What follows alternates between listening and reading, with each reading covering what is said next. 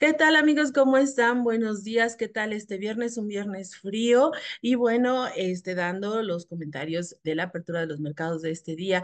Decirles que los mercados están en terreno negativo. ¿Qué está sucediendo? Bueno, hay eventos importantes tanto de la parte local como internacional en Estados Unidos. Eh, por un lado se dio a conocer el dato de precios al productor. Este dato salió ligeramente positivo. Sin embargo, el día de ayer los datos de inflación no fueron tan optimistas.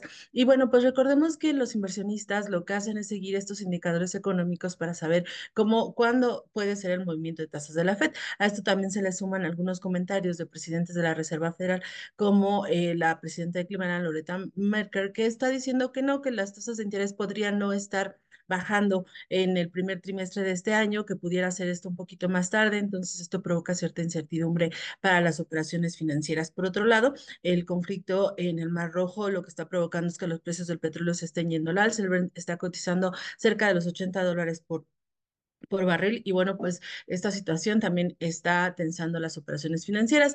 Del otro lado, pues tenemos los reportes corporativos donde el día de hoy, pues ya tuvimos eh, los reportes de bancos, ese fue el inicio, la, el inicio de temporada de reportes con las instituciones financieras y tuvimos, por ejemplo, el dato de Banco of America. Banco of America, las acciones están retrocediendo 1.6%. El banco informó ingresos positivos netos, sin embargo, eh, lo que está señalando es que está superando las expectativas del mercado. Sin embargo, en el cuarto trimestre está observando cierta debilidad de sus operaciones. Por otro lado, tenemos a las acciones de Wells Fargo. Wells Fargo está cayendo 1.2%. El banco advirtió que los ingresos netos por intereses para 2024 serán entre 7 y 9%. Esto es por debajo del año anterior y esto pues es lo que nos está gustando a los inversionistas. En el caso de Citigroup, ellos están informando una pérdida de 1.800 millones de dólares para el cuarto trimestre, ya que registró cargos por recargar un fondo de seguro de depósitos de gobierno llevar a cabo una amplia eh, reorganización interna. El tema de la reorganización es lo que estaría siendo positivo y las acciones de Citigroup, por el contrario,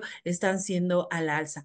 En el caso de JP Morgan, las acciones están avanzando 2%, los ingresos en el cuarto trimestre superaron las expectativas. Eh, es muy importante mencionar que JP Morgan informó una caída anual de ganancias de 15% para el periodo de octubre a diciembre y este y bueno, pues eh, de alguna manera lo que está está tomando el mercado es básicamente básicamente el tema de los ingresos.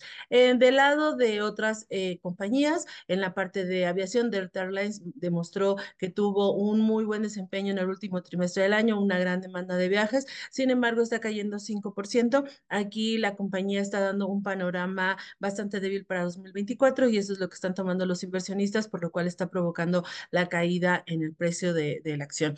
Y bueno, eh, para el caso de México, eh, aquí lo que tenemos en, en el mercado local es que ayer eh, se dio a conocer una guía por parte de Volaris este, en donde, bueno, pues está dando a conocer cómo está esperando que va a ser el primer trimestre del año. Y este, y lo que nos está diciendo es que para 2024 estaría esperando que la, una reducción en la capacidad de, uno, de, 16, de 8 a 18% y estaría esperando un guafrida que podría estar creciendo en niveles de 3 a 33%.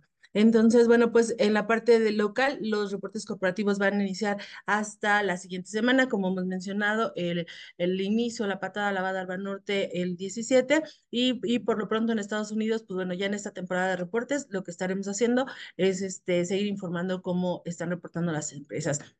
En el balance semanal, ya por último, los mercados están mostrando un desempeño favorable. El Dow Jones está teniendo un avance de 0.4%, el Standard Poor's de 1.7% y en el caso eh, del Nasdaq, este está avanzando 3%. Entonces, a pesar de que ha sido una semana de altibajos, el balance semanal está siendo positivo y esperaríamos que cerraran de esta forma. Que tengan todos un excelente día y nos vemos el lunes. Hasta luego.